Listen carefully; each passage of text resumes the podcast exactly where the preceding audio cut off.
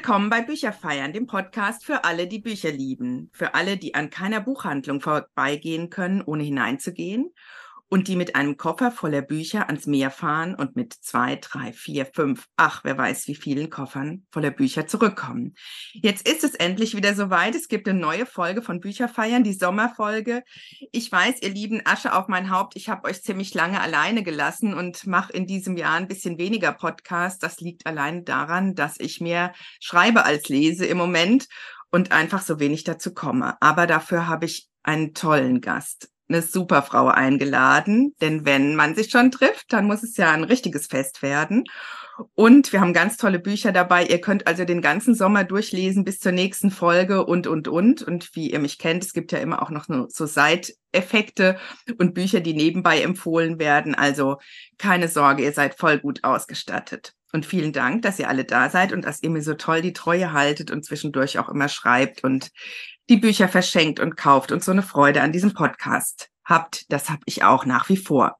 So, ich bin nicht alleine, wie ich gesagt habe, sondern ich habe eine ganz tolle Frau eingeladen äh, und habe mir jetzt im Vorfeld mal überlegt, wir haben eigentlich ganz viele Gemeinsamkeiten, denn sie wohnt da, wo ich geboren bin und wo ich aufgewachsen bin, nämlich in der Pfalz. Ich verrate jetzt nicht den Ort, sonst äh, pilgert ihr da alle hin. Das mögen ja lebende Autoren nicht gerne, obwohl Heike vielleicht doch.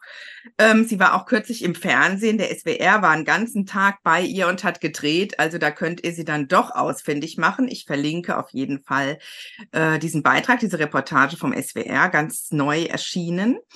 Sie schreibt Sachbücher und Romane, das tue ich auch. Sie schreibt aber viel, viel mehr. Ich habe gerade mal ihre Liste ausgedruckt, um mich hier gut vorzubereiten. Also meine Druckerpatrone ist jetzt leer und äh, das Papier auch sozusagen. Sie schreibt wie ich auch manchmal im Duo. Das ist auch interessant. Das machen ja auch nicht so viele Leute. Sie ist ursprünglich im Brotjob PR-Redakteurin. Also wir beide, wir haben so viel Gemeinsamkeiten. Wir müssen uns bald abendfüllend unterhalten. Das merke ich schon. Vielleicht wird es auch ein bisschen länger heute, wir werden sehen. Sie, wir sind beide bei Delia, das ist die Vereinigung der Liebesromanautorinnen und Autoren, aber sie ist dort die Chefin und sie ist Bestsellerautorin. Herzlich willkommen, Heike Abidi. Wie schön, dass du da bist. Vielen Dank für die Einladung, ich freue mich sehr. Ich freue mich auch total. Wir haben es noch nie in echt geschafft. Wir kennen uns virtuell ganz gut und tauschen uns aus und liken uns und stärken uns, wenn wieder neue Sachen rauskommen. Bei Heike ist das permanent. Ich werde euch gleich mal davon berichten, was sie alles schon geschrieben und gemacht hat. Und sie selber kann das auch erzählen. Und ähm, ja, aber jetzt sehen wir uns hier in diesem Podcast und freue mich total, dass du heute da bist. Ich wollte jetzt mal berichten ähm, von deiner ganzen Liste, die ich mir jetzt hier ausgedruckt habe, damit das nicht umsonst war. Mhm. Also du schreibst, äh, korrigiere mich, wenn es nicht stimmt. Du schreibst Romane, du schreibst deswegen ne Delia Liebesroman äh, Autorinnen. Du schreibst aber auch Coming of Age, ja, ähm, also heranwachsenden Literatur. Ja würde man auf, auf Deutsch nicht mhm. sagen, Romane. Du schreibst erzählende Sachbücher und damit ging es quasi durch die Decke, ich glaube in Corona, oder war das vorher schon? Vorher. Das erste, also der erste Bestseller war ähm, schon 2018, genau. Okay. Und die haben, ich muss es euch jetzt mal vorlesen, ein paar zur Auswahl, die haben hier so Krachertitel wie Ich dachte, Eltern werden, älter werden dauert länger. Dachte ich auch. Ich dachte, die ziehen nie aus. Geht mir auch so. ähm, dann das Neueste, was jetzt kürzlich erschienen ist, scheißegal, ich mache das jetzt. Da kannst du uns vielleicht ein bisschen was zu berichten. Finde ich auch eine ganz, ganz tolle Idee. Es ist ein Mutmacherbuch. Eigentlich sind es alles Mutmacherbücher. Ja. Dann Geschwister sind wie Gummibärchen. Jetzt im Sommer erscheint das Großelternbuch. Wie heißt das, Heike? Äh, Großeltern sind wie Eltern nur mit Zuckerguss. Ach, wie schön. Das finde ich auch wunderbar.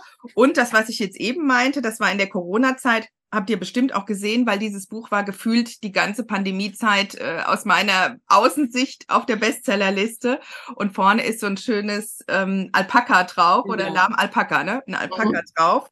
Und es heißt, eine wahre Freundin ist wie ein BH. Warum genau. ist das so, Heike? Naja, lies mal den Untertitel vor. Ich kann ihn leider nicht auswendig. Sie ist nah an deinem Herzen. Sie unterstützt dich, genau. lässt nie hängen und ist ganz nah an deinem Herzen. Genau. genau. Deswegen. Erschien uns das sehr passend und auch lustig natürlich. Also das war wirklich äh, so, ein, so ein Wunderding. Äh, immer wenn man auf die Bestsellerliste guckte, war es schon wieder immer noch oder die ganze ja, Zeit. Das war wirklich ein Wunder. Wir waren da über ein Jahr drauf. Und ich glaube, das hat wirklich auch vielleicht auch echt, also jetzt natürlich was mit euren tollen Büchern zu tun. Das hast du zusammengeschrieben mit der Ursi Breidenbach. Die stellen wir nachher auch noch vor. Und damit hat es auf jeden Fall natürlich was zu tun, aber glaube ich auch mit der Zeit, dass dieses mit Menschen sich verbinden so wichtig war. Kann das Genau. sein? Naja, gut, man durfte ja nirgendwo hin, niemand Neues kennenlernen. Äh, die Freunde, die man hat, die Menschen, die einem nahe sind, die waren umso wichtiger. Wichtiger Mhm. denn je, ne? In der Pandemie. Und was meinst du denn, diese Sachbücher, die du schreibst? Ich möchte jetzt die Romane äh, nicht schmälern, da kommen wir vielleicht auch gleich noch zu. Die sind, glaube ich, im Moment gehen die wirklich so ein bisschen durch die Decke und haben so einen Zeitgeist getroffen. Was ist denn aus deiner Sicht so der Zauber daran, das Geheimnis? Also aus meiner Sicht, ich wollte ja nie Sachbücher schreiben. Meine Agentin hat mich immer dazu gedrängt und gesagt, das musst du machen. Das ist so im Trend. Und ich dachte immer, ich weiß ja nichts. Ich, weiß, ich kann ja nichts, was andere nicht können. Oder, aber das Geheimnis ist ja, dass man einfach nur ein Thema braucht, das viele Menschen umtreibt. Ne? Und einfach ähm, darüber auf interessante, unterhaltsame Weise schreibt, ähm, Meinungen, die eigene Meinung natürlich, aber auch die von Erfahrungen von anderen ähm, mit reinbringt, dass man sich ja im, beim Lesen wiederfindet, neue Impulse findet und auch gut unterhalten fühlt. Ja, man muss auch nicht so dranbleiben, weder beim Schreiben noch beim Lesen äh, unbedingt von A bis Z lesen. Man kann so zwischendrin mal eine Episode rauslesen. Vielleicht ist auch für, für viele ganz angenehm. Auch so Leute, die sonst nicht so Romane lesen, ne? Die sagen, es ist mir zu viel, zu lang am Mhm. Stück, äh, ich habe zu wenig Zeit. Wenn ich wieder mal dazu komme, habe ich vergessen, wie der Roman angefangen hat. Das ist bei so einem unterhaltenden Sachbuch einfacher. Kann man einfach mal so ein Kapitelchen lesen und dann wieder Pause machen. Das finde ich auch tatsächlich sehr angenehm daran. Das ist mir auch aufgefallen jetzt in der Pandemie. Ich möchte jetzt das Thema nicht überstrapazieren, ist ja zum Glück auch durch.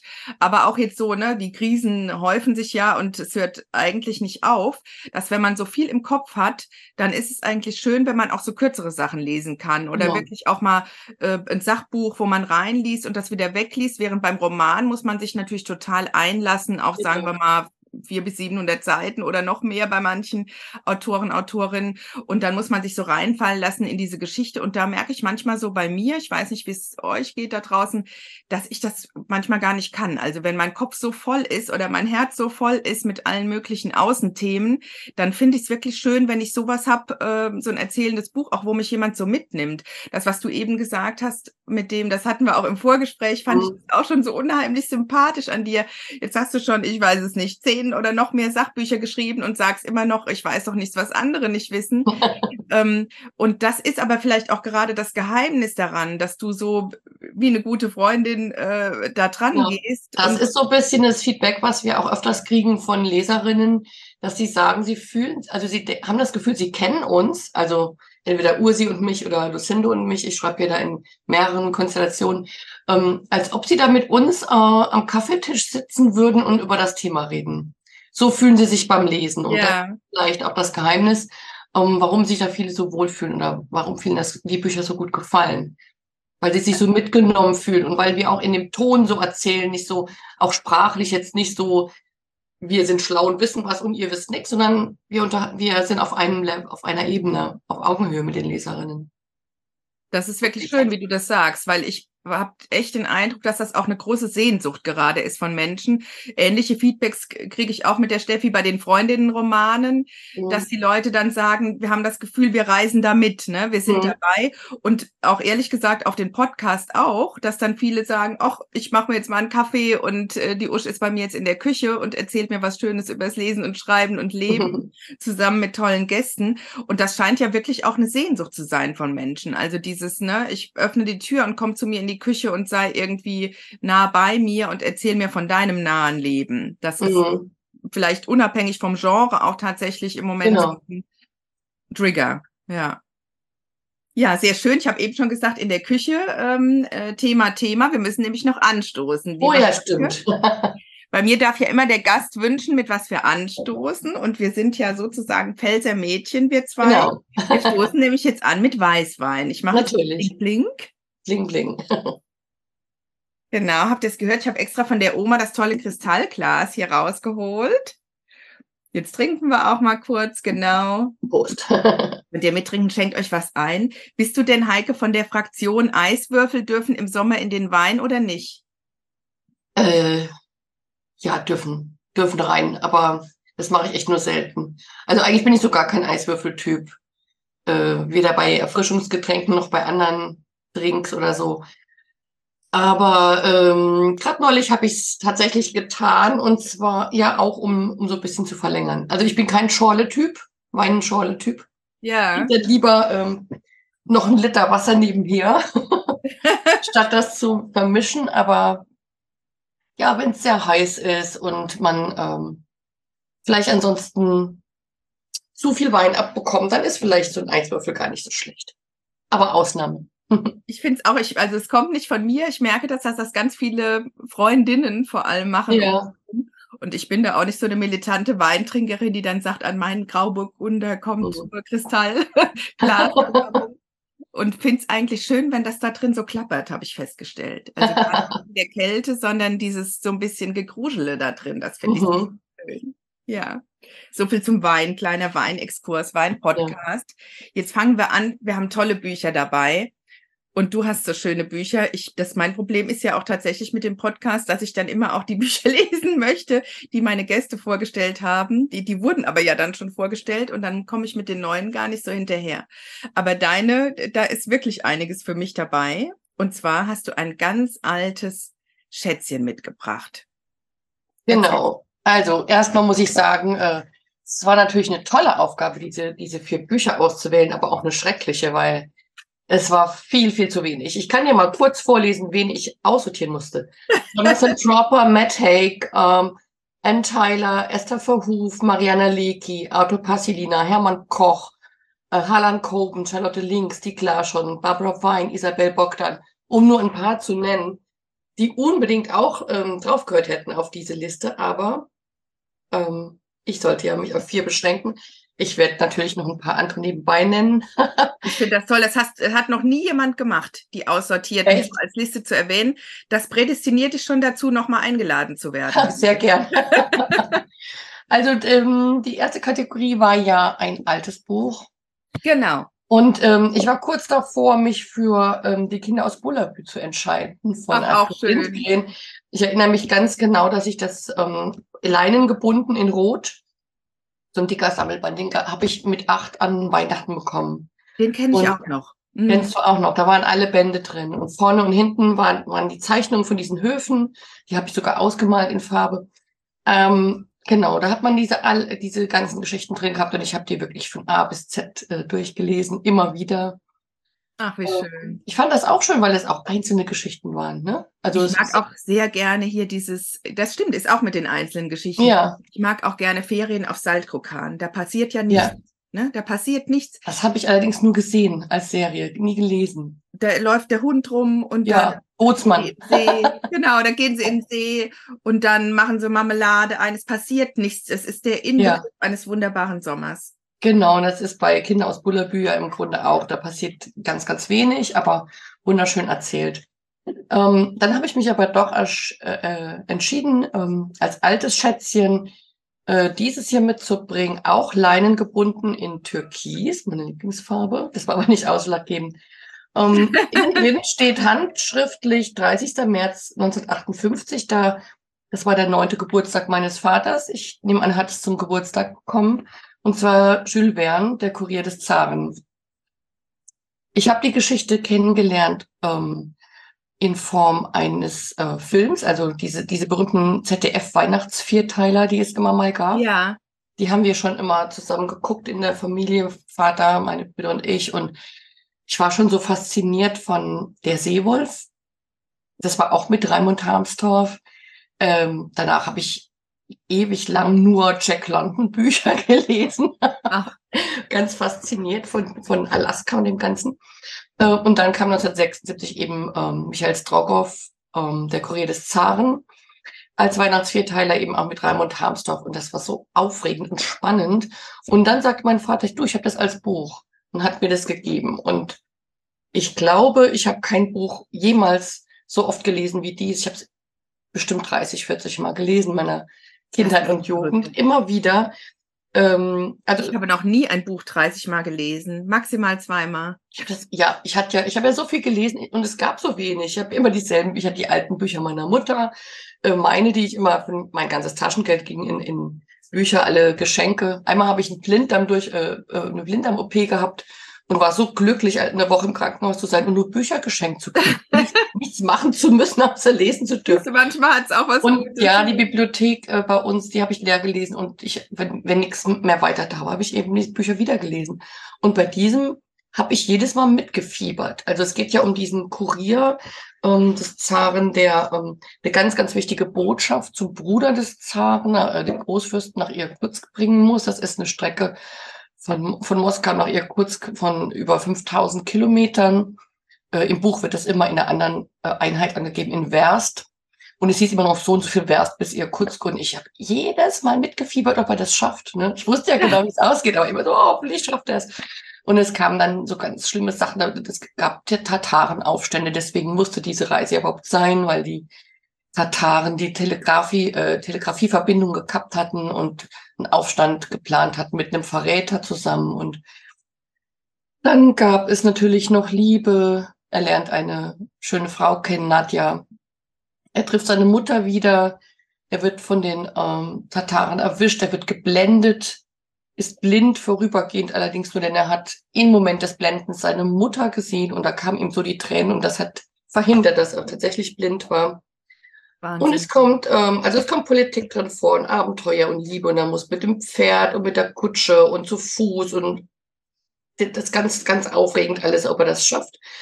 Äh, es kommen auch zwei ähm, Journalisten vor, ein Engländer und ein Franzose und die kabbeln sich so immer und äh, das ist so ein bisschen das Buffo-Paar und äh, dadurch ist auch im, im Humor mit drin. Also Spannung, Liebe, Abenteuer, Politik, Intrigen, Humor, alles ähm, kommt vor und ist alles, was äh, quasi eine gute Geschichte braucht. Und wahrscheinlich war es das äh, und auch das Happy End, ähm, das mich so begeistert hat für diesen Roman. Und ich sollte ihn vielleicht mal wieder lesen zum 31. Mal oder so. Es hört sich danach an. Ich kenne ihn tatsächlich nicht.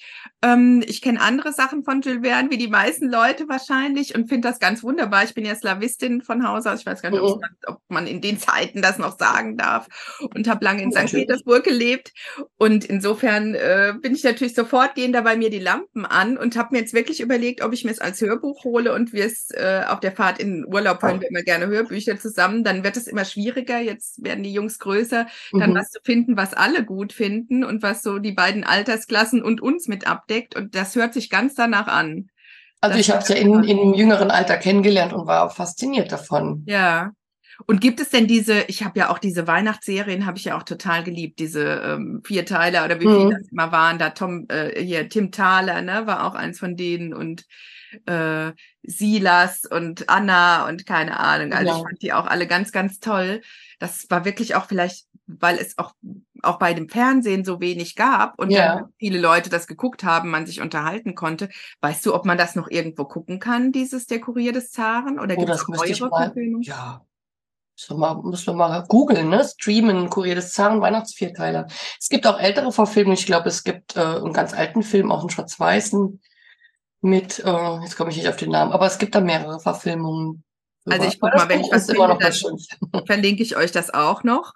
Und hast du jetzt auch noch mal reingeguckt? Ich finde ja bei Jules Verne die Handlung wirklich immer total mitreisend. Uns ist es ähnlich gegangen kürzlich mit diesem in 80 Tagen um die Welt. Da gibt es so eine mhm. Verfilmung beim ZDF, meine ich. Äh, würde ich euch auch verlinken in den Show Notes. Also große, große Empfehlung. Das ist wirklich zum Binge-Watchen, wie es heißt das da hatte ich irgendwie vorgeschlagen und dachte, ach, mal Klassiker und so mit den Kindern, lass uns doch da mal reinschauen. Alle so, oh, nee, kennen wir die Geschichte und hm.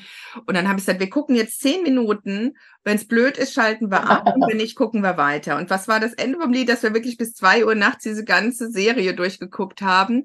Also das ist auch modern verfilmt, aber in diesem historischen Paris und mit der Ballonfahrt und so, also wirklich zauberhaft und auch so rasant. Natürlich auch ähnliche Heldenreise sozusagen. Am Ende muss, muss es ja schaffen, dann in der Zeit zurückzukommen.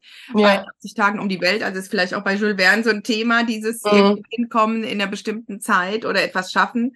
Äh, klassische Heldenreise. Und das fand ich so mitreißend, finde es aber natürlich, wenn ich mir das Buch in die Hand nehme, ähm, sprachlich wirklich natürlich klassisch und für uns so ein bisschen altertümlicher. Geht es dir auch so? Mhm, also das, ähm, ich habe gerade nachgeschaut nochmal, das Original ist ja im Jahr 1876 erschienen und auch die deutsche Erstausgabe war auch 1876 und dieses Buch, das ich hier habe, ist ja von 1957. Das ist dann auch irgendwie neu bearbeitet worden. Mhm. Aber natürlich auch schon äh, uralt.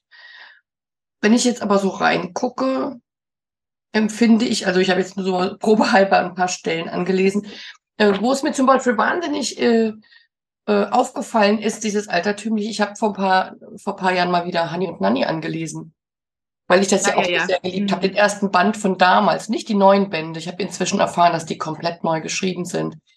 Äh, ich konnte es gar nicht fassen, warum ich das damals mochte. Furchtbar. Also aus heutiger Sicht kann man das überhaupt gar nicht mehr lesen. Aber ähm, nee, bei Jules Verne, vielleicht ist es so, dass echt gute Qualität äh, langsamer altert. Das kann sein. Also bei Honey Nanny habe ich es nicht mehr gemacht, dass ich da nochmal reingehe, aber ich habe die auch alle gelesen und äh, Enid Blyton war wirklich meine Heldin. Auch diese ganzen Geheimnisumrätsel um Dolly hoch und runter. Ja, ja. Mit dann 20 Bände, ne? Das war echt auch eine, eine Marktmaschine. Genau. Aber äh, ich habe das sehr, sehr gerne gelesen. Vielleicht ja. darf man das nicht machen dann im Nachhinein nochmal. Sonst geht es irgendwie ein bisschen kaputt dann. Aber ich glaube, bei Jules Verne kann man es machen. Da kann man es machen. Ja. Also ich finde es total spannend. Ich glaube, es wird unsere Urlaubsfahrt Hör Hörlektüre sozusagen. Genau. Ja. Ja, vielen Dank. Finde ich toll, dass du das mitgebracht hast. Ich habe was Altes, Neues dabei und zwar ist das der ewige Brunnen. Hattet ihr das zu Hause? Wir nämlich nicht. Das heißt deutsche Gedichte aus zwölf Jahrhunderten. Ihr mhm. wisst, äh, ich bin so eine Lyriktante. Wenn gar nichts mehr geht, gehen immer noch Gedichte, sage ich immer. Das äh, ist ja noch kürzer als die kürzeren Episoden aus dem Sachbuch. Vielleicht liegt es daran und an diesem verdichteten Blick auf die Welt. Also ich finde, Gedichte sind was Wunderbares. Wer das auch findet, ist Dirk von Petersdorf. Das ist nämlich der neue Herausgeber. Hier, ich zeige dir es mal, dann hast du es wenigstens gesehen. Ja von dieser Bibel. Das Ding hat 1200 Seiten, kostet dafür nur schlappe 28 Euro in Leinen gebunden, bei CH Beck erschienen, ganz frisch und neu aufgelegt. Dirk von Petersdorf ist ein Germanistikprofessor, der in Jena lehrt und der sich diesem Hausbuch der Lyrik angenommen hat, das in ganz vielen deutschen Haushalten, wie ich mir jetzt habe sagen lassen, rumsteht äh, hoffentlich auch reingeguckt wird. Und das wurde schon irgendwann mal neu aufgelegt. Das ist so aus den 50er Jahren. Aber er hat es jetzt ganz neu gemacht. Und ich war auf der Lit Cologne. Das ist so ein großes mhm. Literaturfestival ja. hier bei uns im, in der Ecke. Ich glaube auch das größte europäische. Wirklich total schöne Veranstaltungen sind da immer. Und da hat er sich mit Elke Heidenreich getroffen und sie haben über Gedichte gesprochen und Gedichte rezitiert.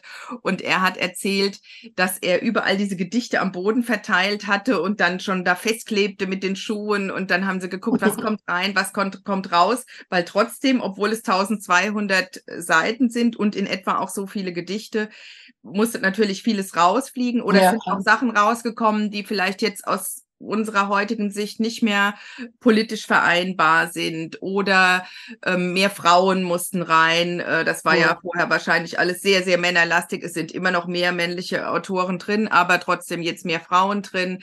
Es sind Songwriter drin, es sind auch Kinderreime drin, also ganz, ganz äh, ursprüngliche Geschichten von Backe, mhm. Backe, Kuchen, Psalmen, äh, aber auch Udo Lindenberg, Judith Holofernes, äh, moderne Songwriter. Wir wissen ja von mhm. Bob Dylan, dass der der auch ja. Literaturnobelpreis bekommen hat.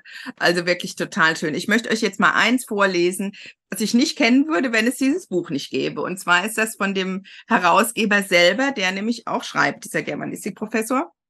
Und der schreibt so, ich finde so ein bisschen 80er Jahre Themen, äh, grast der ab, so aus meiner Sicht, vielleicht sind es auch 70er Themen. Aber ich kann mich da total drin wiederfinden und fand das sehr schön, weil er das an dem Abend da in Köln auch vorgelesen hat. Das heißt, Raucherecke. Ihr Langen, wo seid ihr? Ich hab nicht mal mehr eure Nummern. Gibt es denn Besseres, als am Morgen eine Schar eng zusammen, frierend? Ich glaube, wir froren fast immer. Damals sprach keiner zu viel, sondern stand den Rücken zur Welt in Mänteln aus Stoff, ihr dünnen. Nur der verhangene Blick sieht tief, kennt sein Schicksal, das traurige Pochen ferner Hügel sieht freudig erschreckt sich am seligen Busen erwachen. Wie ihr den Rauch ausstoßen konntet, ihr Edlen, ach, alles war gut. Als ich mit euch sah, sich röten den Tag, Viertel vor acht. Ist das nicht schön? ja. Das fand ich so ich schön, als er das vorgetragen hatte. Also das macht für mich ganz viel, was irgendwie Gedicht kann. Ne? Dieses, also ich sehe mich da vor der Schule stehen und mhm. kalt und ach, diese, diese, wirklich diese dürren Leute um einen herum, die sich alle schrecklich und hässlich finden und eigentlich wunderbar sind. Mhm. Also, ja, das nur am Rande. Es ist auch ganz viel Hölderlin, Goethe und äh, was, was ihr wollt, Eichendorf, Mascha Kaleko, Hilde Domin, alles hier drin in diesem Band. Und ich finde, dafür schlappe 28 Euro kann man ein Leben lang drin lesen. Und ich habe es jetzt auch ein paar Mal auf Instagram gesehen, dass Leute auch wirklich daraus Gedichte posten und sich so ein wie so ein Wettbewerb machen und jeden Tag äh, ein neues raussuchen, was sie noch nicht kannten. Also da hat man jetzt über Sommer auf jeden Fall ein bisschen was zu tun. Und es ist wie so eine Hausbibel der Lyrik. Ist also ein altes, aber neu aufgelegt mit Sehr neuen schön. Gedichten und neuer Auswahl. Mhm. So, jetzt sind wir schon bei den neuen und du bist dran, liebe Heike. Was hast du mitgebracht? Ja, eine begeisternde, schöne Neuerscheinung. Das war die Aufgabe. Und ich habe ausgewählt von Ursi Breidenbach den Roman Bergblumen-Zauber. Ähm, Ursi steht, also Ursi ist nicht nur meine, meine Freundin und äh, Co-Autorin bei den Sachbüchern, jetzt auch erstmals beim Roman, ähm, sondern sie ist auch die aktuelle äh, Delia Literaturpreisträgerin. Sie hat dieses Jahr auf der Leipziger Buchmesse für Sterne über Korsika den Literaturpreis bekommen für den besten ähm, Liebesroman des Vorjahres. Und ähm, ich habe ihren Roman ausgewählt, weil ich ihn toll finde, aber auch stellvertretend für all die tollen äh, Liebesromane, die bei uns, ähm, bei unseren Delia-Kolleginnen und Kollegen erscheinen. Jetzt muss man also dazu sagen, uns. genau, ich hatte ja eben schon gesagt, darüber kennen wir uns auch, über Delia. Mhm. Du bist die erste Vorsitzende dieser genau. Vereinigung, auch schon seit ein paar Jahren jetzt, glaube ich, oder Heike? Genau, seit 2019. Genau, und das ist ein echt ähm, anspruchsvolles Amt, ein herausforderndes okay. Amt. Also Hut ab, dass du da so viel Zeit und Liebe, Liebe auch investierst in diese Vereinigung. Es gibt auch jährlich Treffen. Also wenn jetzt ja. auch Autorinnen zuhören, ich bin selber auch noch nicht so lange in der Vereinigung und habe zu den Treffen noch nicht geschafft, aber die Fotos äh, schreien nach hingehen. ähm, also das ist wirklich eine ganz, ganz tolle Gruppierung, eine tolle Vereinigung, ein toller Verein. Und es ist aber, es wird einmal im Jahr wird ein Preis ausgelobt, richtig? Ähm, genau. Für das, für Nicht nur unter äh, Mitgliedern, sondern überhaupt für den Best, äh, besten genau. Liebesroman und Jugendliebesroman des Vorjahres. Es gibt zwei gleichwertige Preise und die, äh, meistens sind es die Verlage, die einreichen. Genau. genau. Und es haben also auch schon genre fremde äh, Bücher gewonnen, auch mal ein Fantasy-Roman oder sogar ein Krimi wenn darin die Liebesgeschichte so toll war. Genau, also man kann sich nicht selber bewerben, sondern der Verlag reicht ein, so kenne ich das auch. Ich glaube, man kann das auch selber, aber inzwischen machen es häufiger die Verlage. Ja, es klang mhm. nämlich jetzt bei Ursi so, als wäre das so ein bisschen entre nous Zirkel, ne? Und wir hätten mhm. das äh, untereinander ausklamüsert, aber es gibt dafür eine richtige Jury. Es ist richtig viel Arbeit wie beim Deutschen Buchpreis und es ist der Preis für Liebesromane. Für Liebesromane, genau. Also die, die Jurys, die arbeiten auch ähm, ganz autonom, unabhängig äh, vom Vorstand. Wir haben natürlich eine, äh, ein Vorstandsmitglied, äh, die diese Juryarbeit koordiniert.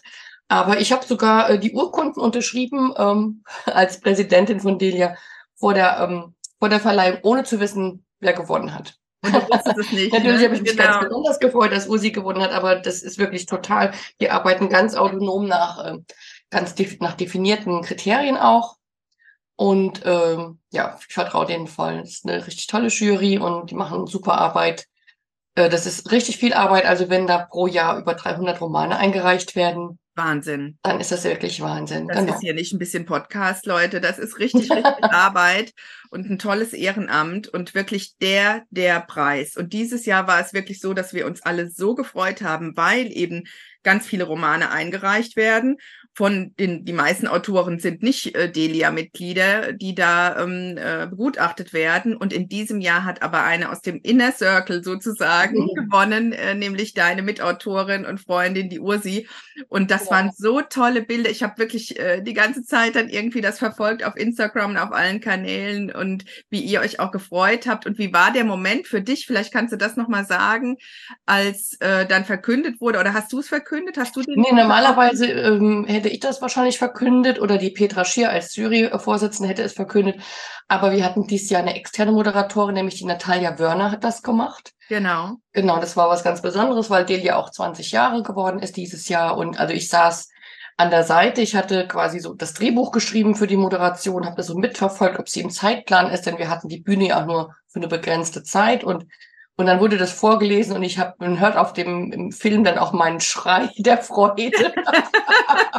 ich war total, ich war mindestens genauso geflasht wie Ursi selber. Ne? das gibt's doch gar nicht, obwohl ja. du vorher heimlich unterschrieben hattest. Genau. Ja, aber ohne drauf zu gucken. Nur ich hatte nur diese Zeile äh, zu sehen, wo ich, mein Name drauf kam. Und, nicht, Ursi war auch wirklich konsterniert. Also sie, äh, ja. sie strahlte, aber war sprachlos ja. irgendwie, strahlend sprachlos. Ja, genau. genau, genau. Ja, und genau. was hast du jetzt mitgebracht von jetzt dir? Das ist ein neuer Roman. mitgebracht. Ich habe es jetzt physisch noch gar nicht da, ähm, aber ich habe es schon gelesen. Ich durfte nämlich die Fahne lesen. Und äh, das machen wir oft. Wir lesen gegenseitig unsere Fahnen, bevor die Bücher erscheinen, nochmal bei, dem letzten, bei der letzten Korrekturrunde. Und ähm, wenn ich sie genau, vielleicht kurze Erklärung für die nicht ja. Buchbranchenmenschen, mhm. die Fahnen, das ist die, das sind die Druck Fahnen. Also das ist quasi das Dokument, was man zugeschickt bekommt, entweder als Papier oder äh, digital, wo das Buch schon gesetzt ist und man dann nochmal gucken kann, oh, es ist doch noch irgendwo ein Fehler oder ein falscher Umbruch. Genau. Aber dann steht eigentlich alles schon und ist kurz vor Druck. Genau, genau kurz vor Druck. Und ja, es, äh, es geht um äh, Valerie, eine alleinerziehende Mutter. Ähm, die hat zwei, ähm, zwei Teenagerkinder mit denen es im Moment nicht so toll läuft. Die Tochter zieht sich so ein bisschen zurück und überhaupt beide sind immer so, immer so digital unterwegs, klotzen auf ihre Handys und Tablets und sie kommt irgendwie so gar nicht mehr so richtig an sie ran. Und sie beschließt, einen Urlaub im Salzkammergut zu machen. Ähm, was sie ihren Kindern aber verschwiegen hat, ist, dass bei diesem Urlaub mitten im Wald, ähm, dass das wirklich so ähm, back to basic ist. Ne? Also kein WLAN es ist. gibt es nicht nur kein WLAN, es gibt auch kein fließendes Wasser und kein Strom gar nichts. Ne? Und ähm, es gibt ein paar andere Leute, die da auch sind. Es sind immer so, so, so Gruppen von Menschen, äh, die das da machen. Manche Wiederholungstäter, die immer wieder dahin kommen, andere probieren es zum ersten Mal aus. Und sie hat sich äh, erhofft, dass sie da, ähm, wenn die Kinder irgendwie gezwungen sind, andere Dinge zu machen, dass sie da wieder näher an sie rankommt. Erstmal ist es gar nicht der Fall. Aber natürlich, ähm, ja, verlangsamt sich dann das ganze Leben. Es wird äh, viel intensiver. Es wird auch ganz ausführlich besprochen oder beschrieben, wie die Natur ist, wie die Sinneswahrnehmungen sind und was man da so alles macht in der Gruppe. Schöne, schöne Dinge, schöne Erlebnisse, so auf dem Berg übernachten, den Sonnenaufgang erleben und ähm, wirklich ganz herrlich. Und natürlich lernt äh, die Heldin einen aufregenden Mann kennen und ähm, ja, mehr erzähle ich jetzt nicht. Also, nicht verraten, genau. Entwicklungen und so weiter, aber es ist wirklich eine super schöne Geschichte. Genau. Und das ist jetzt die ganz neue, also frisch erschienen. Genau, ganz, ganz frisch Sommer, Bergblumentauber, erschienen bei, ich muss jetzt selber nochmal gucken. Penguin. Mhm. Genau, kostet 12 Euro im Taschenbuch, also absolut machbar. Und wie hieß das, das den Preis bekommen hat? Äh, Sterne über Korsika. Genau, genau. Mhm. Das kannst du wahrscheinlich genauso wärmstens empfehlen. ja, auf jeden Fall. Ja. Und Liebes Tomatenrot fand ich auch super. Das war der erste, der erschienen ist bei, bei Penguin. Ähm, auch sehr schön. Also das sind alles auch so ähm, so Wohlfühlziele. Äh, es sind einfach auch Wohlfühlromane, super recherchiert, immer super beschrieben, auch die Locations. Ähm, ja. Und Ursi selber ist Österreicherin, ne? Ja, genau. Ja, genau. Also beim Bergblumentauber sowieso ganz nah dran wahrscheinlich. Ja. Ja, wunderbar. Genau. Und ähm, äh, ich wollte noch sagen, ich habe nämlich bei dem, was den Preis bekommen hat, habe ich angelesen und habe, es hat mich sofort angesprochen. Also mhm. ich war ganz schnell drin. Ich glaube, das nehme ich mir jetzt auch im Urlaub dieses Jahr mit.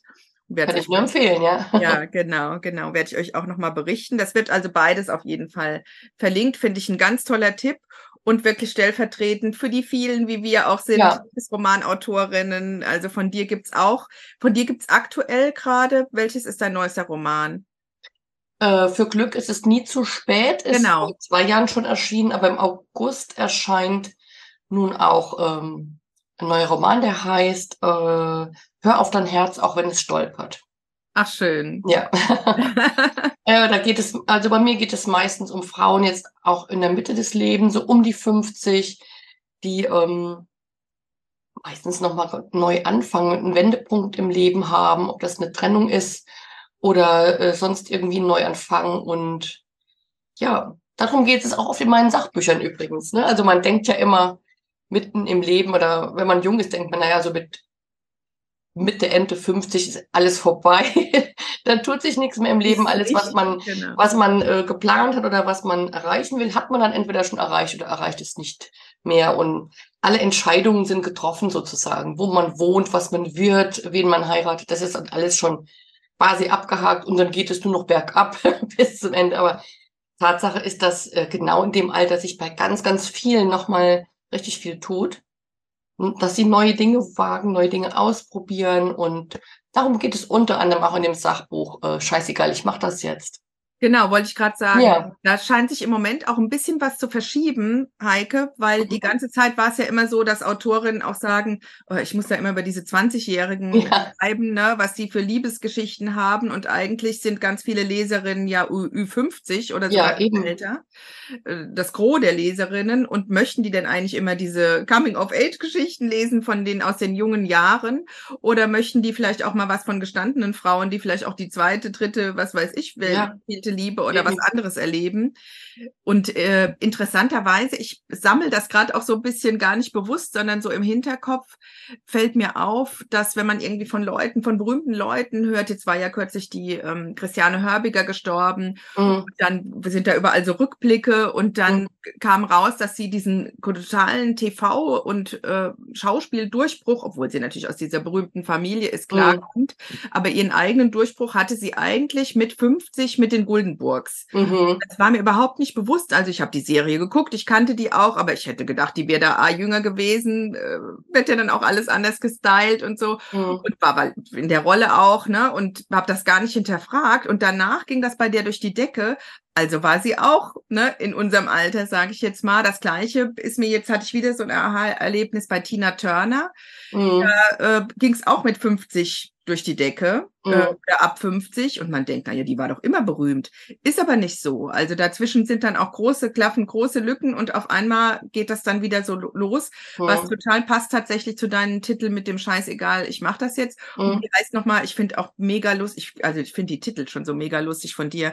Und wenn ihr das, die Bücher einmal gesehen habt, guckt sie euch mal an ähm, online, da ist immer irgendwie so ein Tiermotiv wie mit diesem Alpaka, Mhm. dann erkennt ihr die auch wieder, wenn ihr die im Laden seht, dann wisst ihr ganz schnell, oh, das könnte von der Sein. Wie heißt das nochmal von dem Mann in den Wechseljahren? Wer- ist das? Äh, was haben Sie mit meinem Mann gemacht? Ah, ähm, wer sind Sie und was haben Sie mit meinem Mann gemacht? Ne, das ist über Männer in Er den wird nicht älter, nur wunderlich. Genau, da geht's, das geht eigentlich über meinen Mann, äh, aber die Leserinnen, die es gelesen haben, sagen, oh, woher kennst du denn meinen? Genau. so unterschiedlich sie dann doch sind, so ein paar Sachen sind ähnlich und naja, da, es geht nicht darum, sich über Männer lustig zu machen, sondern ja, zu sagen, lange, lange Beziehungen funktionieren eigentlich nur, wenn man, wenn man mit Liebe und Humor miteinander umgeht. Humor ist so wichtig und auch in Beziehungen. Das stimmt, das stimmt. Und überhaupt das miteinander lachen können über die gleichen Sachen, ne? Oder Genau. sich auch mal so angucken und denken so, oh nee, jetzt muss ich gleich los. Ja, genau. Also das fand ich auch super witziger Titel und es ist auch schon ein bisschen, also nicht von gestern und ihr seid noch zusammen. So viel kann ich schon sagen. Also Ja. das Buch hat nichts kaputt gemacht. Im Nee, Gegenteil. hat sie auch nur halb gelesen, aber Ja, das haben wir uns auch im Vorfeld ausgetauscht. Es gibt Autorinnen, die teilen mit uns dieses Schicksal. Wen hatte ich denn jetzt kürzlich gehört? Ich glaube Ildiko von Kürti, ich weiß es nicht genau. Also ich lass mich nicht lügen, aber irgendwie äh, auch ähm, eine berühmte Autorin, die auch berichtete, dass ihr Mann die Bücher nicht liest. Mir geht es auch so. Umgekehrt denke ich aber auch, ich fände es, glaube ich, auch schwierig, Heike, oder? Gut, bei den Sachbüchern vielleicht okay, da finde ich es noch Ja. einfacher, aber bei den Romanen, dann denkt man es immer ist so. eben ah, so, mein Gott, nee, wenn er gerne, gerne lesen würde, aber nie, niemand kann ja gezwungen werden, etwas gern zu, äh, zu machen. Also wenn man also, so ganz nah dran ist, finde ich es tatsächlich auch nicht so einfach, es zu lesen. Aber Leute, hört weg, ne? Lest natürlich alle Bücher, alle, die uns Autorinnen kennen, lesen, lesen, lesen. sind die ersten Testleser und es klappt wunderbar. Also es ist eben, wie es ist. Ja, genau. Ist auch jeder, tickt da auch jeder anders. Aber genau. dein Mann ist halt auf jeden Fall, wird er ja in Büchern verewigt. Das genau. ist immer toll.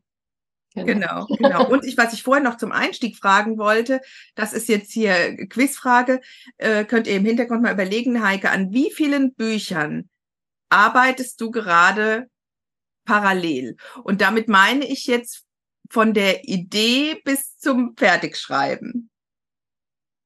Ich tippe, okay. darf ich tippen? Ja. Ich tippe fünf. Ich kann das ganz schwer sagen. Es sind so ein paar Leseproben und Exposés äh, jetzt gerade so fertig in, und, und in, in die Welt hinaus geschickt worden. Äh, richtig am Schreiben bin ich äh, an zwei Büchern. In der Planung ist noch eins, nee, eigentlich zwei. Also ja, es ist schwer zu sagen. Es ist immer schwer zu sagen. Oh, ich wusste Jetzt, es, die, fünf, letzten, die fünf ähm, sind da schon gezählt, ja. Ja, dann sind, na, äh, gerade habe ich zwei Fahnen abgegeben, die Korrektur gelesen worden sind. Also wenn die nicht schon fertig wären, wären es noch zwei mehr. Also das sind ja alle so Produktionsphasen, die dann wieder, ne, man gibt es ab, dann kommt das Lektorat, dann kommt es noch zweite Lektoratsrunde, dann kommt die Fahne. Es kommt ja immer wieder zurück wie ein Bumerang und Genau, und diejenigen, die äh, gerade erschienen sind, da äh, arbeitet man ja auch noch dran, indem man Lesungen vorbereitet oder Leserunden online plant und Social Media Aktionen dazu macht und sowas. Das gehört ja auch noch dazu. Genau. Mhm. Also ich kann es gar nicht zählen. Irgendwie da bist du nämlich so ein Paradebeispiel auch dafür, dass man mal sieht, welche Spanne das hat. Ne? Deswegen habe ich gesagt, vom, von mhm. der Idee sozusagen, vom Exposé bis zu der Druckfahne oder dann schon äh, erschienen und Lesungen. Denn das ist manchmal so ein Prozess oder auch ein jahrelanger Prozess. Ich werde auch oft gefragt, ach, was kommt schon wieder Neues? Ne? Dann sind irgendwie ein, zwei Jahre dazwischen. Aber wenn man davon einigermaßen doch irgendwie leben will, muss es ja immer weitergehen. Also dann ist man mit dem einen auf Lesung und die anderen sind schon fast fertig oder äh, angefangen genau. oder in Arbeit oder wie auch immer. Also es geht tatsächlich immer weiter. Aber du bist da wirklich ein großes Vorbild. Deswegen hat mich jetzt wirklich persönlich interessiert. Ich glaube, mit den fünf bin ich schon raus. Wahrscheinlich sind es eigentlich zehn. Und ähm, ich weiß gar nicht, wie du da den Überblick behältst. Hut ab. Es sind ja immer verschiedene Phasen. Also ja, nee, da kann, das kann man schon. Man kann schon Überblick bewahren. Kommst du noch durch? Vielleicht hast du verschiedene Computer. Einen Sachen nee, nee, Computer uh -uh. und einen anderen. das wird es hier noch komplizierter machen. ja, ja, genau, genau. So, jetzt bin ich hier raus. Wo sind wir? Ach, wir sind bei den neuen Büchern. Ich habe auch eins mitgebracht.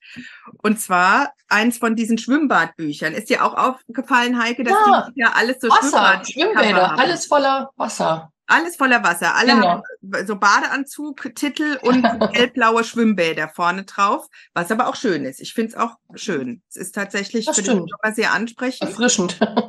Und scheint auch so ein bisschen Trend zu sein, nicht erst seit der große Sommer von Ewald Ahrens oder vielleicht doch, man weiß es nicht. Aber das hier ist ein wirklich feines Buch. Es ist von Caroline Wahl, 22 Bahnen, erschienen bei Dumont ich glaube, 22 Euro. Bei mir ist heute alles irgendwie 22 Euro gebunden, hellblau mit Schwimmbad vorne und hinten. Mhm.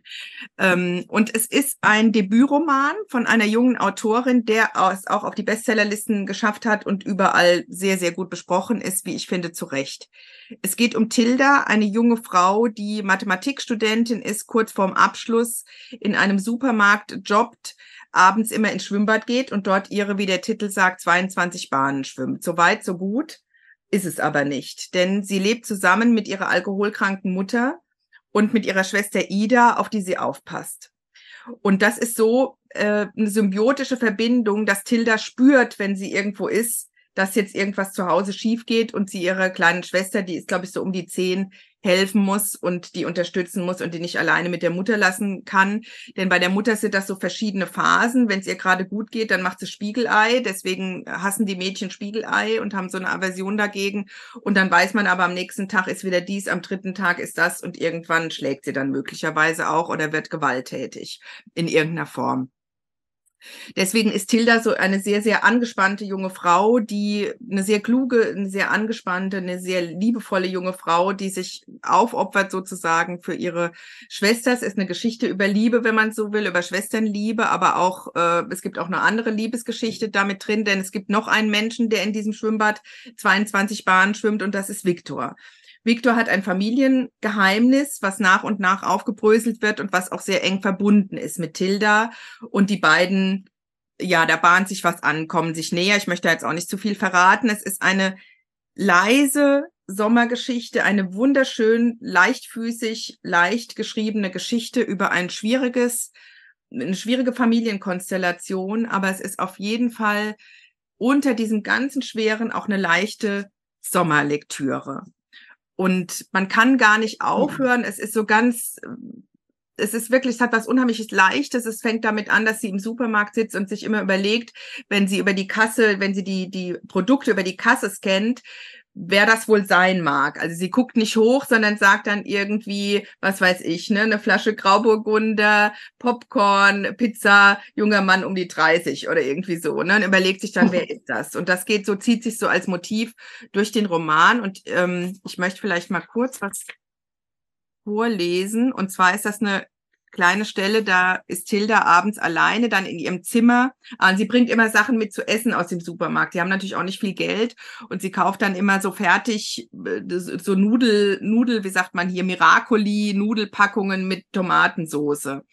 natürlich möchte die kleine Schwester immer gerne die echten von Miracoli, aber sie kauft dann irgendwie die No-Name-Produkte und fake die dann so und sagt, ja, ja, das waren doch die von Miracoli. Und dann liegt sie halt irgendwann im Bett und hat so ein bisschen ihre Ruhe, aber auch selbst dann hat sie halt nie ihre Ruhe, weil sie nicht weiß, was ist mit der Mutter, schläft die, äh, ist wieder irgendwas, also na, wie viel hat sie getrunken und so weiter. Und das ist vielleicht so eine kurze Szene, wie schön das auch geschrieben ist. Endlich liege ich im Shirt mit dem Rücken auf meiner Matratze, die Decke zusammengeknüllt am Fußende und lasse die abgekühlte Sommernachtsbrise auf mich fallen. Ich bin erschöpft, spüre die schwere Müdigkeit in jeder Faser meines Körpers und würde sofort einschlafen, sobald ich meine Augen schließen würde. Aber ich möchte das Einschlafen so lange wie möglich hinauszögern, weil das hier mit die besten Momente des Tages sind, die ich nicht weggeben möchte. Diese Momente, die nur mir gehören, in denen ich nichts tun muss, nichts denken muss, in denen ich einfach nur liegen und die abgekühlte Sommernachtsbrise durch die weit geöffneten Fenster auf mich fallen lassen darf. Meine Augen sind auf das Fenster gerichtet. Ich sehe die Umrisse der Tannen hinter unserem Haus. Ich konzentriere mich auf die Geräusche und Gerüche, höre das Zirpen der Grillen, ab und zu ein Auto, eine jaulende Katze, sonst nichts. Ich rieche Sommernacht, Rasen, Blumen. So Sehr ist, schön. Also das ist so ein ganz moderner Stil auch, finde ich. Äh, auch so manchmal wirklich auch knapp, aber da sehr gehaltvoll und eine wirklich eine zauberhafte Verbundenheitsgeschichte, mhm. die trotz dieser schweren Problematik einen irgendwie trägt und danach auch noch so ein bisschen weiter berührt und trägt, wenn man es gelesen hat. Caroline Wahl, 22 Bahnen, Dumont Verlag, gebunden, 22 Euro. Ach, die Seiten haben wir heute irgendwie so ein bisschen vernachlässigt, bisschen über 200 Seiten. Also schafft man gut. Jetzt kommt was Geliehenes, ja. da freue ich mich besonders. Du hast eine gute Geschichte, glaube ich, dazu. Äh, ja, es ist nicht geliehen. Aber erst noch zu deinem nochmal, äh, das muss ich unbedingt haben.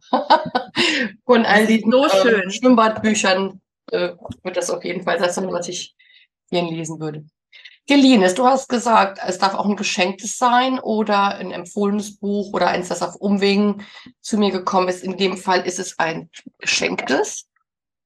Und zwar hat mir das äh, letztes Jahr eine Freundin zum Geburtstag geschenkt und sie hatte, äh, es gibt wenig Leute, die sich trauen, mir was zu schenken, weil sie denken, ich hab's bestimmt schon. Ja. Das geht mir auch so. Das ist schade, ich krieg immer so einen Duschkram geschenkt. Dabei hätte ich viel lieber Bücher. Mir geht das tatsächlich auch Ich sollte so. mir Büchertische äh, eben in der Buchhandlung machen lassen, damit sich jemand traut. Aber meine Freundinnen trauen sich zum Glück. bitte traut Fall, euch. Bitte genau, traut bitte traut euch. euch. In dem schlimmsten Fall verschenkt man es weiter und kauft sich stattdessen ähm, ein anderes Buch. Und zwar hat sie mir geschenkt Elizabeth Stroud mit Blick aufs Meer. Äh, BTB Verlag erschienen. Warte mal, ich kann es euch sagen. 2012 ähm, ist es auf Deutsch ähm, erschienen, inzwischen in der 23. Auflage und übersetzt von Sabine Roth. Und die Originalausgabe ist 2008 erschienen unter dem äh, Titel Olive Kittredge. Das ist die äh, Hauptfigur. Der Roman wurde mit dem Pulitzerpreis ähm, ausgezeichnet und ähm, Ja, ich wusste überhaupt nicht, ich kannte äh, Elizabeth Stroud überhaupt gar nicht. Ähm, und ich habe das angefangen zu lesen und, und dachte, oh mein Gott, wie konnte diese wunderbare Autorin so lange an mir vorbeigehen? Das ist toll. Ich hole mal gerade meins, sprich mal weiter, ich hole mal meins aus dem Regal. Aus dem Regal, genau. Und ich habe ähm, ich habe mich sehr erinnert gefühlt an Anne Tyler. Das ist ähm, auch eine meiner absoluten Lieblingsautorinnen. Äh, ich weiß nicht, kennst du Anne Tyler? Also viele kennen ähm, die verfilmt, also ein Buch ist verfilmt mal mindestens, Die Reisen des Mr. Leary.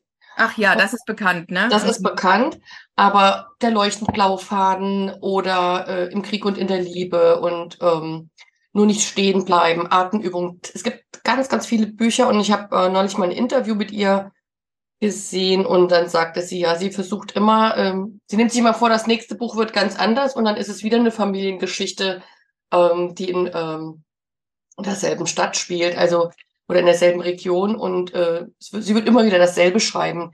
Tut sie natürlich nicht. Ne? Sie sind immer, es sind immer ganz, ganz ähm, liebevolle beobachte Familie, verkorkste Familien, im Grunde sind ja alle Familien irgendwie verkorkst und äh, sie beschreibt das aber so ähm, detailgenau und, und ohne zu werten. Also man könnte das Ganze auch sehr satirisch oder sarkastisch beschreiben, tut sie aber nicht. Und so ähnlich ist es auch bei Elizabeth Stroud, also ihre, ihre Hauptfigur bei äh, Mit Blick aufs Meer. Es gibt auch noch einen zweiten Band dazu, Olive Kitteridge. Ähm, also Olive ist eine äh, pensionierte Mathematiklehrerin und ähm, sie ist nicht unbedingt so wahnsinnig sympathisch. Es gelingt ihr auch nicht so gut, ihr eigenes Leben in den Griff zu kriegen. Also sie schafft es eher dann noch, ähm, Fremden zu helfen, ja. die zu unterstützen. Sie ist äh, auch manchmal foltert sie los oder sie ist, ja, sie ist einfach gar nicht so besonders liebenswürdig, aber trotzdem, ähm, ist, also sie kann sehr stur oder auch boshaft sein, aber sie kann auch witzig sein. Manchmal ist sie auch so Seele von Mensch. Ähm, es ist ein bisschen ironisch geschrieben, so mit Gespür fürs Zwischenmenschliche. Es sind auch einzelne Episoden, immer tauchen wieder Episoden von anderen Men Menschen aus. Es spielt, das ganze spielt in so einem kleinen Städtchen an der Küste von Maine. Und es ist auch einfach alles wunderbar beobachtet und ähm, ja, die zwischenmenschlichen Ver Verflechtungen, die Art, wie, äh, wie sie diese Figuren beschreibt und was ihnen so passiert lustige Sachen, aber auch ganz dramatische Sachen. Ähm, man kann es eigentlich gar nicht beschreiben. Es ist jetzt kein Roman, der so einen richtigen Plot hat wie jetzt ein Krimi oder ein Liebesroman, ne? sondern es ist einfach wunderbar, eine wunderbare Beschreibung. Man muss sich darauf einlassen, auch mal so langsam, dass sich die Dinge zusammensetzen und man Zusammenhänge erkennt. Genau. Ist es übrigens auch verfilmt. Äh, es gibt also eine Netflix-Verfilmung mit Frances McDormand die äh, Oscar-Preisträgerin. Genau, und ich glaube als Serie, als Kurzserie oder so. Ich habe selber nicht gesehen, aber ähm, ich glaube, also es, ist, es sind mehrere Stunden insgesamt, also länger als ein Spielfilm wäre auf jeden Fall. Weißt du, wie es da heißt? Heißt es da auch mit Blick aufs Meer oder? Ich glaube, es heißt Olive Kitteridge. Also danach mhm. wird man es finden, denke ich. Wahrscheinlich. Mhm. Genau. Also lohnt sich wirklich, hat mich sofort äh, gefesselt und es hat mich, wie gesagt, äh, sofort auch an Ann Tyler und deswegen äh, habe ich so mit mir gehadert. Ich wollte ursprünglich unbedingt ein Ann Tyler Buch vorstellen hier. aber ähm, das darfst du auch trotzdem. Aber das dann auch jetzt ich nebenbei äh, erwähnen, genau. Also stellvertretend äh, für alle Ann Tyler Bücher habe ich jetzt ein Elizabeth Stroud Buch vorgestellt. Genau, also das war jetzt hier dieses mit Blick aufs Meer. Wie gesagt, es gibt auch einen zweiten Band. Ich habe es auch hier. Ich glaube, das ist auch, ich würde fast wetten, das ist ein Buch, was wirklich viele Leute zu Hause zumindest im Regal stehen haben. Das Dann sollten Sie es dringend gehalten. rausnehmen und lesen. Also es lohnt ja. sich wirklich. Man fühlt sich vielleicht davon abgeschreckt, dass da steht Pulitzerpreis man, und man denkt, oh, hohe Literatur, äh, an, anstrengend. Es ist aber nicht anstrengend zu lesen. Man ist sofort mhm. drin auch. Ne? Und ich finde auch, es ist äh, wirklich ein zauberhaftes Buch. Es hat mich jetzt gerade, wie du das beschrieben hast, auch ein bisschen an den Anfang unseres Podcasts erinnert mit der Bullabü-Beschreibung. Ja. Es ist wirklich jetzt nicht so ein plotgetriebenes Buch, sondern nee. eher eine, diese Beschreibung dieses Dorfes und der Menschen, die da leben, genau. wie die miteinander verbunden sind. Genau. Und ich mag auch ehrlich gesagt den deutschen Titel. Ist nicht immer so, dass die Übersetzung besser ist, aber ich mag auch den deutschen Titel sehr gern mit Blick aufs Meer. Das finde ich auch sehr schön. Ach, vielleicht noch. Ja, ich finde eigentlich gar nicht, also äh, mir war gar nicht von Anfang an klar, dass Olive die Hauptfigur ist. Natürlich kommt sie öfter vor als alle anderen Figuren, aber ähm, ja, es ist ein Ja. bisschen, es ist ein bisschen fehlleitend, äh, vielleicht, wenn, wenn man den Titel Olive Kittredge liest, denn es geht ja nicht nur um sie, sondern eigentlich um das ganze Geflecht an Personen in dieser Region, um die ganze Familie, um andere Familien. Also ja. Genau. Und sie ist wirklich so ein bisschen schrullig, ruppig. Was Mhm. meinst du, warum liest man es trotzdem gerne, obwohl sie nicht so die sympathische Heldin ist, der, der man überall hin folgen würde? Ja, sie ist ja, äh, sie ist ja nicht nur schrullig und ruppig, ne? Sie, äh, sie kümmert sich ja auch. Und, und wenn es auf eine Art ist, die die Leute, um die sich gekümmert wird, gar nicht wollen. Ist ja manchmal so. ja, das ist manchmal so. Ja, sie hat es auch gar nicht so leicht. Also ich habe auch im Interview mit Frances McDormand, sie hat auch drüber gesprochen, warum sie diese Figur so toll findet. Und ja, sie, die Figur ist auch ähm, in gewissermaßen, äh, ja, sie hat, äh, sie hat leichte Depressionen. Also ihr, ihr Vater hat sich äh, äh, auch äh, selbst umgebracht, äh, als sie äh, jugendlich noch war. Und das hat sie auch mit sehr geprägt. Und ihr Mann, das ist so einer, der immer gut drauf und immer gut gelaunt ist. Und also die Schauspielerin meinte, das ist aber auch echt eine Herausforderung für jemanden, der eben selten gut gelaunt ist, Ja, mit jemandem zusammenzuleben, der immer happy ist. das Man stimmt. denkt ja, der, man denkt immer, der arme Mann, ne? Der arme Mann. Aber nee, sie ist ja auch, sie ist ja auch arm, weil er immer so gut gelaunt ist. Ja. Also es kommen, es kommen ganz absurde Szenen vor. Ich glaube, im zweiten Band, ist es im zweiten oder im ersten, wo, wo beschrieben wird, wie sie in so einen Überfall kommen. In so einen Raubüberfall und Geiseln sind ja, genau. zwischendrin und wie unterschiedlich sie da reagieren drauf und wie sie sich dann gegenseitig Vorwürfe machen. Also es ist alles auch so, ja, es ist, die Figuren sind auch echt, sie sind nicht so überhöht, ne? Oftmals sind so Figuren, da muss alles Positive drin stecken und man kann sich ja vielleicht viel besser identifizieren mit Figuren, die auch nicht so toll aussehen und die auch Fehler haben. Und normale Menschen sind. Normale Menschen Ja. sind, genau. Mhm. Ja, also das ist echt eine große Empfehlung. Da gehe ich total mit. Erschienen bei BTB. Ich weiß nicht, meins kostete damals 9,99, also um die 10 Euro wird es immer noch kosten. Ich Ja, 10 Euro steht jetzt drauf. Genau. Und äh, übersetzt von Sabine Roth. Genau. Ja. Ja, wunderbar. Und welches ist denn dein Lieblingsbuch von Ann Tyler? Das möchten wir jetzt doch noch wissen. Oh, ich habe hier eins, das heißt nur nicht stehen bleiben mit rausgenommen. Ähm, und zwar, es ist ein ganz dünnes Buch, das, das heißt ganz dünn, 104, 184 Seiten. Also das würde man sich ja heutzutage kaum wagen abzugeben. Das stimmt. Würde wahrscheinlich auch nicht genommen. Also das handelt von einer Frau, die ihr ihre Ehe ähm, satt ist und auch ihr ein, eintöniges Kleinstadtleben. Ähm, und sie will abhauen und gerät aber, ich glaube, sie will sich da noch Geld äh, von der Bank abheben und gerät in einen Überfall und wird als äh, Geisel genommen. Ah, das ist ja auch wieder Und geil. ruckzuck ist ihr Leben weniger eintönig. Und Ja. ihre Flucht aus dieser Stadt äh, gestaltet sich ganz anders ähm, als geplant. Ne? Ja. Aber du würdest alle, du kannst alle empfehlen. Ich kann da alle empfehlen, ja. Der leuchtend blaue Faden hat mir, also das hätte mir auch noch gefallen, äh, den äh, vorzustellen in der Kategorie Blau, aber ich hab's, äh, das geht mir oft, so kennst du das auch, Leute, äh, Bücher, die ich ganz besonders mag, die verleihe ich dann immer und denke, weil ich denke, ihr müsst das lesen, ihr müsst das lesen. Und dann vergesse ich natürlich wem oder äh, keine Ahnung, die sind dann weg irgendwie. Meine Ich habe das auch. Ich suche weg. ständig.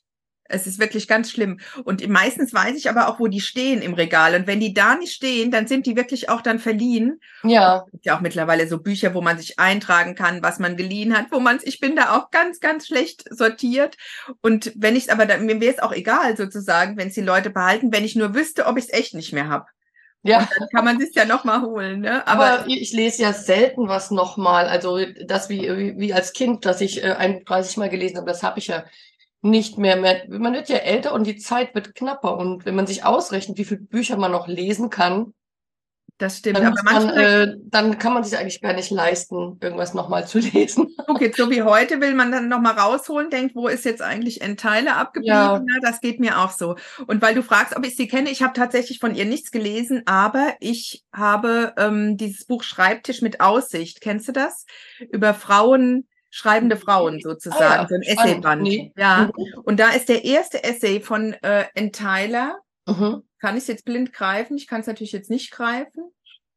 Ich weiß genau, wie es aussieht. Nee, komm ich, ich komme jetzt nicht. Hm? Doch, Moment, warte. Da ist nämlich der Einführungs äh, Essay von von Enteiler. Ich schreibe nur, heißt das.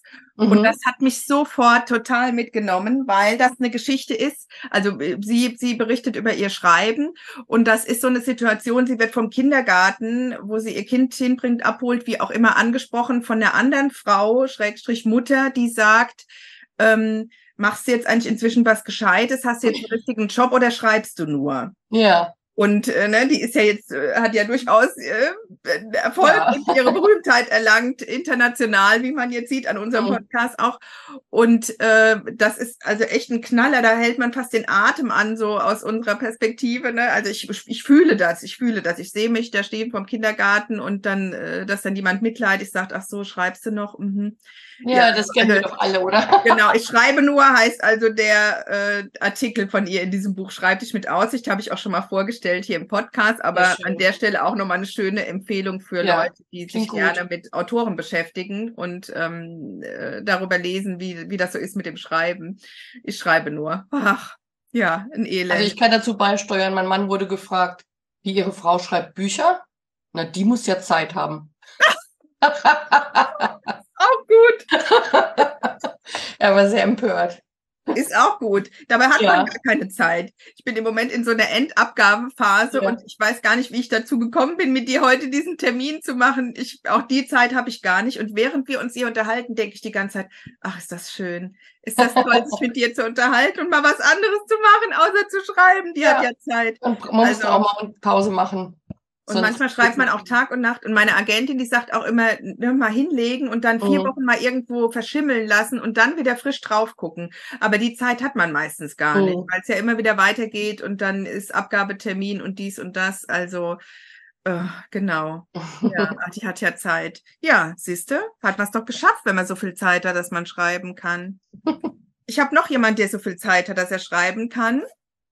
Das ist mein geliehenes Buch. Ich habe es wirklich geliehen und ich habe es behalten.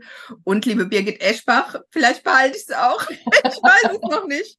Es ist nämlich wunderbar. Es ist auch total schön äh, vom Einband, auch wieder so ein leinengebundenes Buch. Stefan Maywald, Meine Bar in Italien. Wieder Wasser drauf. Warum uns der Süden glücklich macht. Also wunder, wunderschön vom Molden Verlag, Wiener Verlag, habe ich jetzt recherchiert. Und äh, auf hinten drauf, ist ja auch wunderbar, steht, das Besondere wartet immer dort, wo wir es am wenigsten vermuten. Und dieses kleine Bändchen, 120 Seiten, glaube ich, 128 Seiten, auch wieder 22 Euro, scheint der neue Preis zu sein, gebunden bei Molden erschienen, ist ein Buch über die Lieblingsbar von Stefan Maywald. Der ist nämlich Autor und Journalist, hat sehr viel schon geschrieben über Italien, auch in Magazinen und wo, für die er schreibt, aber auch in diversen Büchern. Und jetzt in diesem neuesten, in diesem Jahr erschienen, meine Bar in Italien. Diese Bar gibt es wirklich, die ist in Grado, da lebt Stefan Maywald mit seiner Frau und Familie in der Nähe von Venedig. Und in dieser Bar, die ist so ein bisschen unspektakulär, ihr könnt die auch sehen auf Social Media, inzwischen pilgern da Scharen hin wegen dieses Buches. Das war eigentlich gar nicht so die Absicht, sondern eigentlich soll es eine Hommage sein an die Menschen, die da leben und auch wie er in diese Bar gehen. Und das fängt an mit, sie gehört mir nicht, aber ich bin täglich dort. Pino sagt, wenn er je zusperrt, würde er mir die Schlüssel geben. Aber die Bar ist immer offen, auch Weihnachten und Neujahr und Ferragosto und Ostersonntag.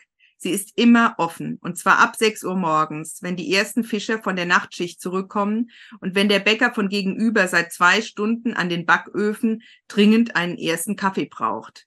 Bevor ich mich hingesetzt habe, steht schon mein Lieblingsgetränk auf dem Tisch. Cappuccino am Morgen, Weißwein am Abend, wie bei uns hier. Denn Marina, die am Morgen hinter der Bar hilft, greift zum Siebträger, sobald ich die Türklinke in der Hand habe. Auf die Idee, dass ich mal etwas anderes als Cappuccino bestellen könnte, kommt sie gar nicht. Und ich auch nicht. Mit Igor ist es am Abend und dem Glas Wein genau das Gleiche. Also so eine Bar ist das. Eigentlich so ein Mhm. bisschen schrammeliges Café Bistro. Und Schön. alle gehen dahin, alle lesen da morgens diese rosafarbene Sport-Tageszeitung, die es in Italien gibt und streiten sich drüber, wer die jetzt haben kann. Und es ist eine Porträtsammlung von Menschen, die zum Teil andere Namen tragen, als die, die ihn jetzt gegeben hat oder dann doch ein bisschen andere Berufe haben, aber eigentlich auch so eine Verbundenheits-Porträt-Essay-Geschichte über sein Leben in Italien und diese Menschen, mit denen er da ist. Es ist, äh, am Ende sind sogar noch Rezepte drin für die beste Bolognese, die in Italien eigentlich Ragout heißt. Mhm. Es ist ein wirklich zauberhaftes Buch für Leute, die gerne den, dieses Mediterrane mögen und Menschengeschichten mögen. Also ich bin selber ein Gastrokind, ich habe das sehr gefühlt. Ich bin tatsächlich am Stammtisch eines pfälzischen äh, Gasthauses äh, in der Nähe von der Mehlinger Heide, du weißt, wo das ist, aufgewachsen in einem Fachwerkhaus und habe da immer den Geschichten gelauscht von den Großen. Also ich habe das sehr, sehr gefühlt und finde, es ist eine ganz leichte, leise, zauberhafte Sommerlektüre.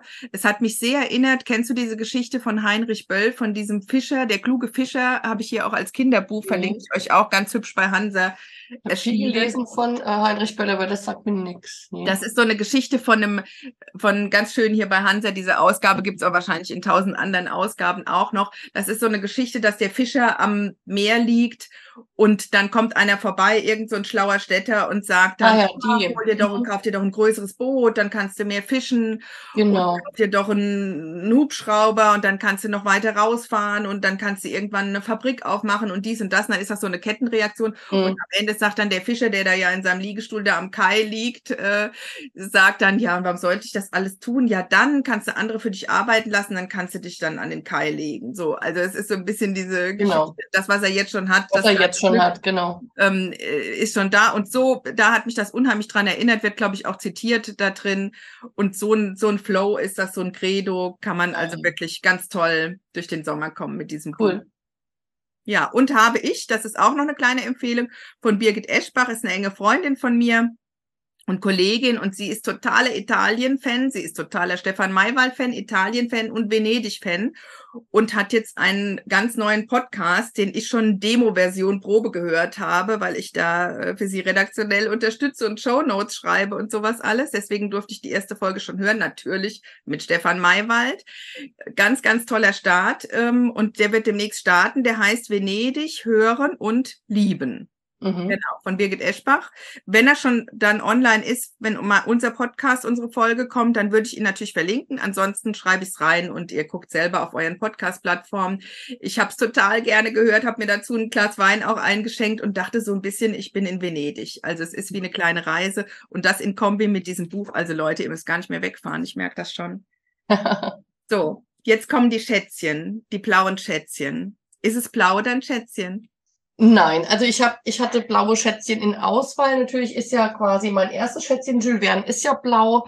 Dann hatte ich, hätte ich von Barbara, äh, von Barbara Wein, sag ich schon, von Ann Tyler den leuchtend blauen Faden nehmen können oder Blauer Montag von Nikki French. Ähm, mir ist, also ich wollte ja auch sehr ausgewogen. Ich wollte Männer und Frauen ähm, ungefähr ausgewogen haben. Ich wollte nicht nur Übersetzungen dabei haben und ich wollte auch, ähm, ich wollte ja auch ähm, die verschiedenen Genres, die ich mag, abbilden. Sehr gut. Ja?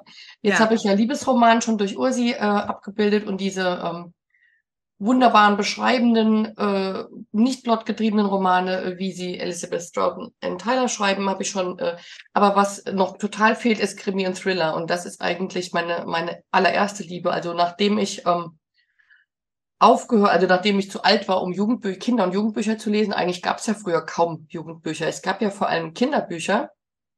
Das stimmt. Dann gab es noch so ein paar. Ähm, Berthe Bratt fällt mir ein, die hat Jugendbücher geschrieben. Der habe ich sogar mal geschrieben und sie hat geantwortet. Wow. ähm, aber es gab ganz wenig so richtige Jugendbücher. Man hat dann weitergemacht mit ähm, Da. Salik und Agatha Christie. Ich weiß Genau. nicht, Agatha Christie. Also Agatha Christie Krimis waren dann so mein Einstieg quasi in, in die Krimi-Welt und dann habe ich äh, Krimis gelesen wie verrückt. Eigentlich hauptsächlich Krimis gelesen, bis ich selber angefangen habe, andere Sachen zu schreiben. Und äh, ja, da konnte ich mich jetzt kaum entscheiden, nämlich was von Nikki French, Blauer Montag wäre da passend gewesen oder oder von Charlotte Link, immerhin auch eine deutsche Autorin, die ich in letzter Zeit wahnsinnig äh, viel gelesen habe und total spannend und toll finde. Äh, oder Harlan Coben, den ich vor zwei Jahren ungefähr entdeckt habe und in der Zeit alles von ihm inhaliert habe, was es gibt. Da mag ich unheimlich gern, dass er so witzig schreibt. Sehr spannend. Es wird auch immer mal wieder gekämpft. Ganz dramatische Szenen kommen davor. Und dann kommen wieder so witzige Beschreibungen. Da muss ich mal eine vorlesen. Ähm, also es werden zwei Jugendliche beschrieben, die vor dem Fernseher liegen und sie lümmelten auf den verschiedenen Sitzgelegenheiten herum, wie nur männliche Teenager es konnten, als ob sie ihre Skelette herausgenommen, sie an die nächste Garderobe gehängt hätten, sich dann zum nächsten Sessel geschleppt und da irgendwie hineingefallen wären. Ich sehe es vor mir. Du siehst es vor dir. Und dann geht es wieder mit irgendeiner wilden Kampfszene weiter oder mit irgendwas super Spannendem. Also das war das, was äh, auch Harlan Coben war in engerer Auswahl. Aber dann habe ich vor ganz kurzem, vielleicht vor drei Wochen, äh, Steve Kavanagh kennengelernt und mittlerweile habe ich schon drei, äh, fünf Bücher von ihm gelesen. und dann habe ich mich entschieden, eins davon mitzubringen. 13 heißt das. Ist äh, bei Goldmann erschienen 2023 und original auch unter dem Titel 13 äh, 2018, übersetzt von Jörn Ingwersen. Ich habe äh, jetzt inzwischen auch den, den nächsten Band, 50-50 heißt der, äh, gelesen. Und dann lese ich jetzt mal eine ganz kurze Stelle vor, um zu zeigen, warum mich das so auch an Harlan Coben erinnert. Er trug einen pastellblauen Anzug und ein weißes Hemd mit neongrüner Seidenkrawatte. Kate fand die Farbe irritierend. Mit dem Schlips hätte man Flugzeuge einweisen können. Allein dieser Satz. Mit dem Schlips ja. hätte man Flugzeuge. Herrlich einfach. Ähm, was ich besonders finde, also es geht um ähm, es geht um ähm, Szenen vor Gericht. Also es, der, der Held ist ein Anwalt. Eddie Flynn heißt er. Strafverteidiger und ich mag überhaupt gerne äh, alles, was mit Gericht zu tun hat. Ne? So Gerichtskrimis, auch Filme. Also finde ich immer wieder total faszinierend. Das Besondere ist bei Eddie Flynn, dass er, ähm, bevor er Anwalt wurde, war er äh, Taschendieb und Trickbetrüger. Mhm. Das hat er von seinem Vater gelernt. Der war das nämlich hauptberuflich. Und das, was er da gelernt hat, ähm, kommt ihm als Anwalt auch sehr zugute. also auch Leute lesen zu können, einzuschätzen, was machen die als ja. nächstes, was glauben die. Auch mal jemanden aus der Tasche kurz ein Handy entwenden und mal drauf gucken. Kann auch mal nicht ja, schaden. Ja, ja, Genau. Und äh, man, äh, also es gibt ja wenige Krimis, die kann man mit einem Satz, äh, kann man mit einem Satz die ähm, beschreiben, was daran so spannend ist. Hier steht es auf dem Titel mit drauf bei 13, nämlich der Serienkiller steht nicht vor Gericht, er sitzt in der Jury. Ah, okay. Ah, ne? oh. Und schon ist man. Sehr gute Idee. Ja, ja. schon mhm. ist man gefesselt. Ähm, ja, und so ist das Buch auch. Also es ist wirklich super spannend und es, ähm, es gibt dann immer noch mal Plot-Twists, wo du denkst, jetzt weiß ich's und dann doch wieder anders und genau. Also wenn man Thriller und, und Krimis mag, ist äh, Steve Kavanagh echt eine gute Empfehlung. Also gerade wenn es um, ähm, um Gerichtssituationen geht und, und der äh, Strafverteidiger Eddie Flynn, der schafft es also auch gut in äh, relativ ausweglosen Situationen. Also wenn, äh, wenn die Person, die er verteidigt, und er verteidigt nur ähm, auf unschuldig, wenn er von der Unschuld auch wirklich überzeugt ist. Ja. Äh, wenn dann irgendwelche Gutachter oder Zeugen, ob das Polizisten sind oder irgendwie andere äh, ihn wirklich in die Enge drängen und man denkt, das ist jetzt der, der Gegenzeuge, da, der wird dazu führen, dass äh, der Mandant verurteilt wird, schafft er es dann immer wieder, ähm, die unglaubwürdig zu machen. Ja. Ja. Also hat äh, so ein Patricks-Auflage und das ist also unterhaltsam und spannend zugleich. Kann ich. Hört sich super an. Auch, ich find, bin auch gerade ganz, ähm, geht mir so im Kopf rum, diese Jury-Idee-Geschichte mhm. ne? und diese Trickbetrüger-Geschichte dass man denkt ja immer schon, ach, es gibt schon alles, was soll jetzt meine neue Figur, was soll die für einen Beruf haben und so. Das ist ja wirklich sehr tricky und ja. im wahrsten Sinne des Wortes und sehr genau. besonders, ja.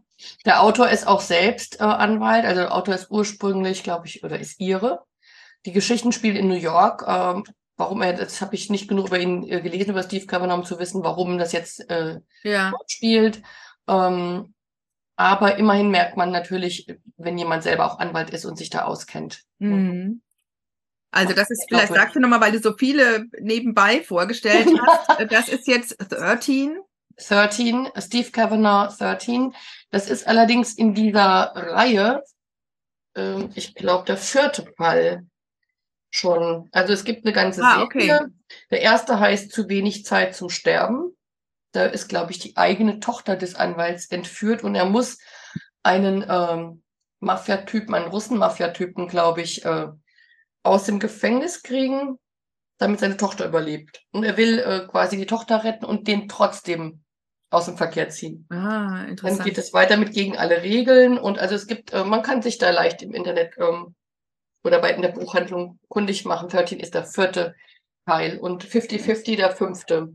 Und man muss aber die anderen nicht gelesen haben. Die sind Nicht standalone. zwangsläufig. Manchmal Ja. gibt es so Anspielungen auf die Sachen, äh, auch was den Priva die private Sache betrifft mit äh, der Ehe, die dann auseinanderbricht und so. Oder, ähm, aber man kann, äh, man kann das auch einzeln voneinander. Also das ist nicht das, äh, die Hauptsache. Der Und Fall der ist Fall selber ist ne? abgeschlossen. Ja. Mhm, Genau. Sehr gut. Und ihr habt das bestimmt auch schon mal gesehen. Also man kennt auch diese Cover äh, bei 13 vom Goldmann Verlag ne, erschienen. Mhm. Die die haben so einen Dreher immer drin in dem Schriftbild. Also wenn ihr es vor Augen habt, dann hat man es, glaube ich, auch schon mal so gesehen im Buchladen. Toller Tipp, finde ich super, weil ich selber auch, ich äh, lese wenig Krimis. Ähm, wenn, dann bin ich immer total hin und weg, aber ich weiß auch Mhm. nicht, irgendwie ist es, glaube ich, nicht so mein Genre, aber ich kann das total nachempfinden und dass man dann wirklich so getrieben ist und das unbedingt wissen möchte. Ich gucke auch gerne Krimis, also insofern äh, sollte ich vielleicht häufiger lesen und das ist eine tolle Empfehlung von dir. Finde ich super. Und ihr habt es gemerkt, ich habe nämlich hier mit jemandem zu tun, der noch gewiefter wie ich Seittitel empfiehlt. Ne? Wir sind, sind wir hier die, ähm, habe ich gerade überlegt, die PR-Tanten, die immer die Konzepte machen, wir beide, und die aber äh, sich da selber gar nicht dran halten mit dem Blaugelin und so weiter. Wir haben euch jetzt nebenbei so viel empfohlen. Also Leute, beschwert euch nicht, wenn die nächste Folge erst im September kommt, möchte ich damit sagen. Denn da ist jetzt so viel dabei, dass ihr doch total ausgestattet seid zum Lesen. Und wir machen dann in der Zwischenzeit das Buch Scheiß auf das Konzept. Ich mache das jetzt alles zusammen und dann könnt ihr mal sehen, was daraus wird. Also, ähm, jetzt habe ich noch einen Tipp und der ist auch wieder mit ganz vielen Nebeneffekten. Ich glaube, das wird ein Buch meines Jahres sein, wenn ich im Dezember darauf zurückblicke. Es ist von Alba Donati, von der ich noch nie gehört hatte, eine italienische, florentinische Schriftstellerin und es heißt Ein Garten voller Bücher, mein toskanisches Märchen, Berlin Verlag erschienen. Hier, guck, wie schön. Mhm. Sehr schön. Das ja. ist der Ausblick aus einer Buchhandlung, die Alba Donati selber gegründet hat. Ein Buch über Bücher. Es gibt ja so eine, es gibt diesen Hype mit den Freibadcovern und es gibt auch einen schon Jahrzehnte anhaltenden, langen, anhaltenden Hype, Bücher über Bücher oder Mhm. Bücher, die irgendwie, ne, wie das Lavendelzimmer, die Ja. irgendwie Büchern handeln, von Buchhandlungen han handeln. Äh, die mögen Buchhändlerinnen auch sehr gerne, aber auch Leute wie ich und andere Bibliophile. Und das war wirklich so ein Zufallsding, dass ich überhaupt darauf gestoßen bin, weil das war in einem Newsletter vom Piper Verlag. Berlin äh, Verlag gehört zum Piper, zur Piper Gruppe. Und da war das im Newsletter drin und ich ganz oft muss ich zugeben, habe ich gar keine Zeit, äh, weil ich ja schreibe in der Zeit, zu, zu lesen, diese Newsletter alle mir so anzugucken im Detail. Und in dem Moment habe ich es gemacht. Ich weiß nicht warum, es war Schicksal und dieses Buch war da drin vorgestellt. Alba Donata ist, äh, Donati ist, wie gesagt, selber Schriftstellerin, lebte in einer schönen Wohnung in Florenz, bis sie auf die Idee kam, in ihrem Heimatdorf in der Toskana vor einem Berg, der hier vorne drauf abgebildet ist, dahin zurückzugehen und in einer Holzhütte im Garten eine Buchhandlung zu eröffnen. Irgendwo auf der Höhe, wo keine Sau hinkommt. Und in diesem Dorf, haltet euch fest, leben 170, 170 Einwohner. Die Okay. sollen dann in diesen Laden gehen und da ihr Business hochhalten. Ja, das hat sie auch noch gemacht kurz vor Corona. Äh, also das Ding war zum Scheitern verurteilt, ist es aber nicht. Denn dieser Garten voller Bücher ist eine zauberhafte, mini kleine Buchhandlung, in der ähm, das ganze Leben sich abspielt. Und dieses Buch ist ein Tagebuch, was sie über ein halbes Jahr geführt hat, über die Geschicke dieser, dieses Buchladens und dieser Buchladenidee. Und alle haben sie natürlich für verrückt erklärt. Es ist ihr Heimatdorf, sie ist dahin zurückgegangen, da wohnt kein Mensch, da kommt auch keiner hin. Jetzt aber schon, weil das Ding jetzt zu einem Pilgerort geworden ist für bibliophile Menschen, die alle in diesen Garten voller Bücher wollen. Also der Garten ist ungleich größer äh, als der Laden und das ist alles so ganz zauberhaft und so Jane Austen mäßig. Also oh. bestellt sich dann wirklich im Brexit und in der Pandemie und was weiß ich irgendwie Jane Austen Tee in England und dann kommt der nicht an und dann wartet sie da drauf und dann gibt's äh, irgendwie so ganz kleine Details, so schnuckelige Shishi-Details, die es in Buchläden gibt, die ich auch total total vergöttere. Und bei, unter jedem Eintrag, es, es ist auch ganz viel über das Leben und wer ist jetzt gestorben in dem Dorf und wer hat dies, wer hat das, dann gibt's einen Brand und also es passieren auch Dinge und dann äh, wird noch ein Haus dazu gekauft und ausgebaut. Also es ist so das ganz normale Leben ähm, in wunderschöner poetischer Sprache, weil sie ja Schriftstellerin ist und ein, ein Mutmachbuch und ein ach, ich weiß es gar nicht, ein, ein Buch, was so ganz viele Bücher in sich trägt. Denn unter jedem Eintrag steht dann unten Bestellungen. Und das sind dann die Bestellungen dieses Tages, über den sie geschrieben hat. Und dann kommen da drei, vier, fünf, sechs oder manchmal auch keine Bestellungen von der Buchhandlung. Und das sind dann wieder ganz andere Bücher. Oder ganz oft äh, ist dann da dabei Emily Bronte und Jane Austen. Also es sind auch wiederkehrende Bücher, die sie selber dann sehr gerne mag. Und es, ähm, Jetzt wollte ich mal gerade gucken. Ah ja, vielleicht ganz kurz eine Episode, da heißt es dann, es ist halb acht morgens. Gleich werde ich hinausgehen und nachsehen, was das Gras macht, was die Blumen machen. Ein Ritual, mit dem ich jeden Tag beginne, seit ich hierher zurückgekehrt bin. Jede Ecke wird untersucht. Jedes Zweiglein, jeder Halm, jede Blüte. Das Cottage hat zwölf Quadratmeter und ein Fenster, das auf den Prato Fiorito, das ist scheinbar da dieser Berg, hinausgeht. Auf der Fensterbank auf einem kleinen schmiedeeisernen Pult liegen immer abwechselnd drei Bücher. Der Garten der Virginia Woolf, Emily Dickinson Herbarium und Alice im Wunderland. Die Ausgabe mit den Illustrationen von John Tinnell. Es ist ein Damenfenster und wer hereinkommt, fotografiert es. Und das sind inzwischen viele Menschen, die da hinkommen. Sie sagt dann auch am Ende, sie hat eine Buchhandlung eröffnet an einem gottverlassenen Ort und ähm, erklärt dann so ein bisschen, im Prinzip ist jeder Ort ein gottverlassener Ort oder eben auch ein gotterfüllter Ort. Also das hier ist ein auf jeden Fall gotterfüllter Ort. Da gibt's jetzt ein Café dabei. Man sitzt und guckt auf diesen Berg und möchte, glaube ich, wenn man da ist, nirgendwo anders sein. Vielleicht schaffen wir es irgendwann auch mal dahin zu fahren, Heike. also ich, das ist ein Zauberbuch. Ich kann es gar nicht anders sagen. Es ist, glaube ich, wirklich eines der Bücher des Jahres für mich. Eine absolute Seite Entdeckung, mit der habe ich weder gerechnet noch habe ich die gesucht. Auf einmal war es da und ich ja finde es wunderbar. Ich stelle es jetzt auch vor, zum Beispiel bei Bücherabenden. Inzwischen mache ich auch Bücherfeiern live.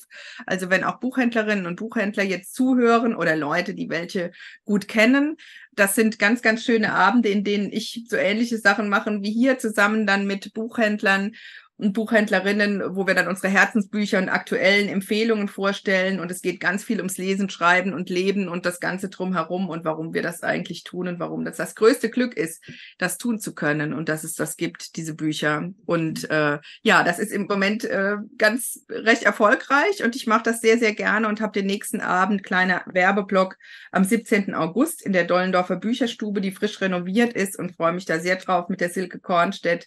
Also kommt dahin oder erzählt es es weiter oder meldet euch, wenn ihr gerne auch so einen Abend mit mir machen möchtet. Heike, wir sind durch. Du kannst ja. noch was dazu ergänzen. Hast du noch ein paar, jetzt kommt hinten so ein großer Stapel dann gleich zum Vorschein, alle, die du ausrangiert hattest und jetzt doch nicht vorstellen konntest? nee, die habe ich, ja, hab ich ja vorhin schon erwähnt. Also ja, wahnsinnig, wahnsinnig viel. Ich mag wahnsinnig viele Genres. Ich mag lustige Bücher, absurde absurdes Theater. Äh, äh, wie gesagt, Arthur Passilina ist ein großer Tipp von mir. Verrückter ja. Humor.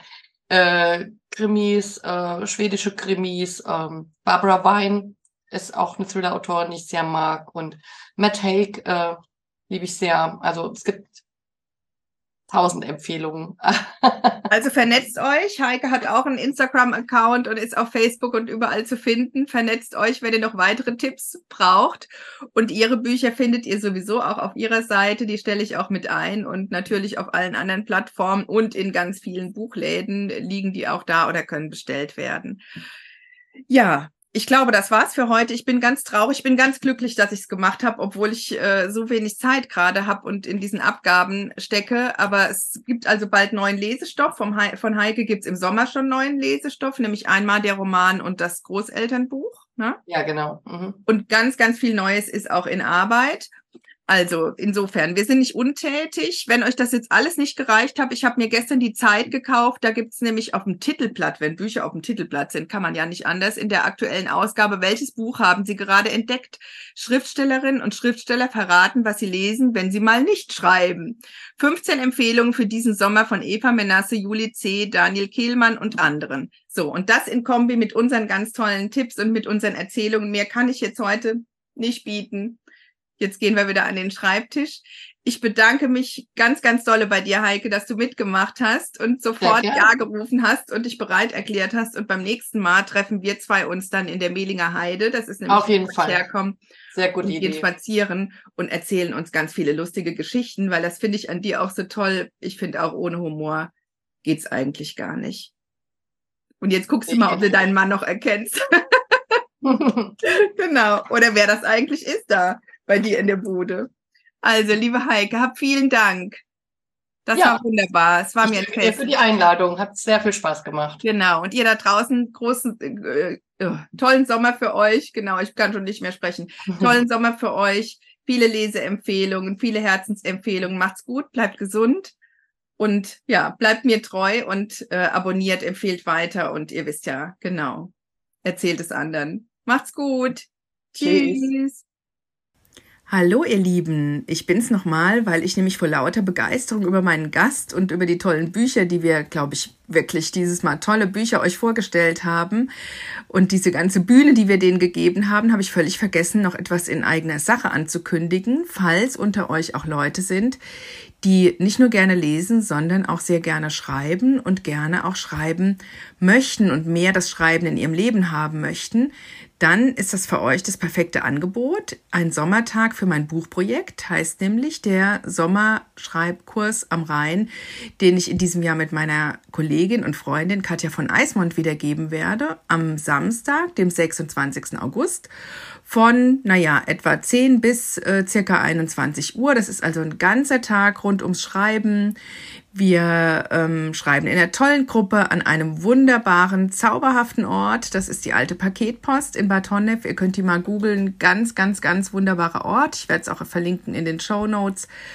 Und da findet jetzt schon zum, ich weiß es nicht, vierten, fünften Mal ein Schreibworkshop von uns statt. Wir freuen uns total, da wieder hinzugehen.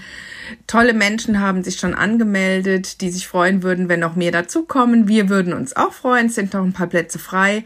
Und das wird ein ganz, ganz schöner Tag rund ums Schreiben. Es geht darum, in den Flow zu kommen. Nichts muss, alles kann, alles darf. Ihr könnt eure Projekte mitnehmen, mitbringen. Ihr könnt auch einfach nur eine Idee mitbringen. Ihr könnt nur den Wunsch zu schreiben mitbringen, in Anführungszeichen, nur an der Stelle.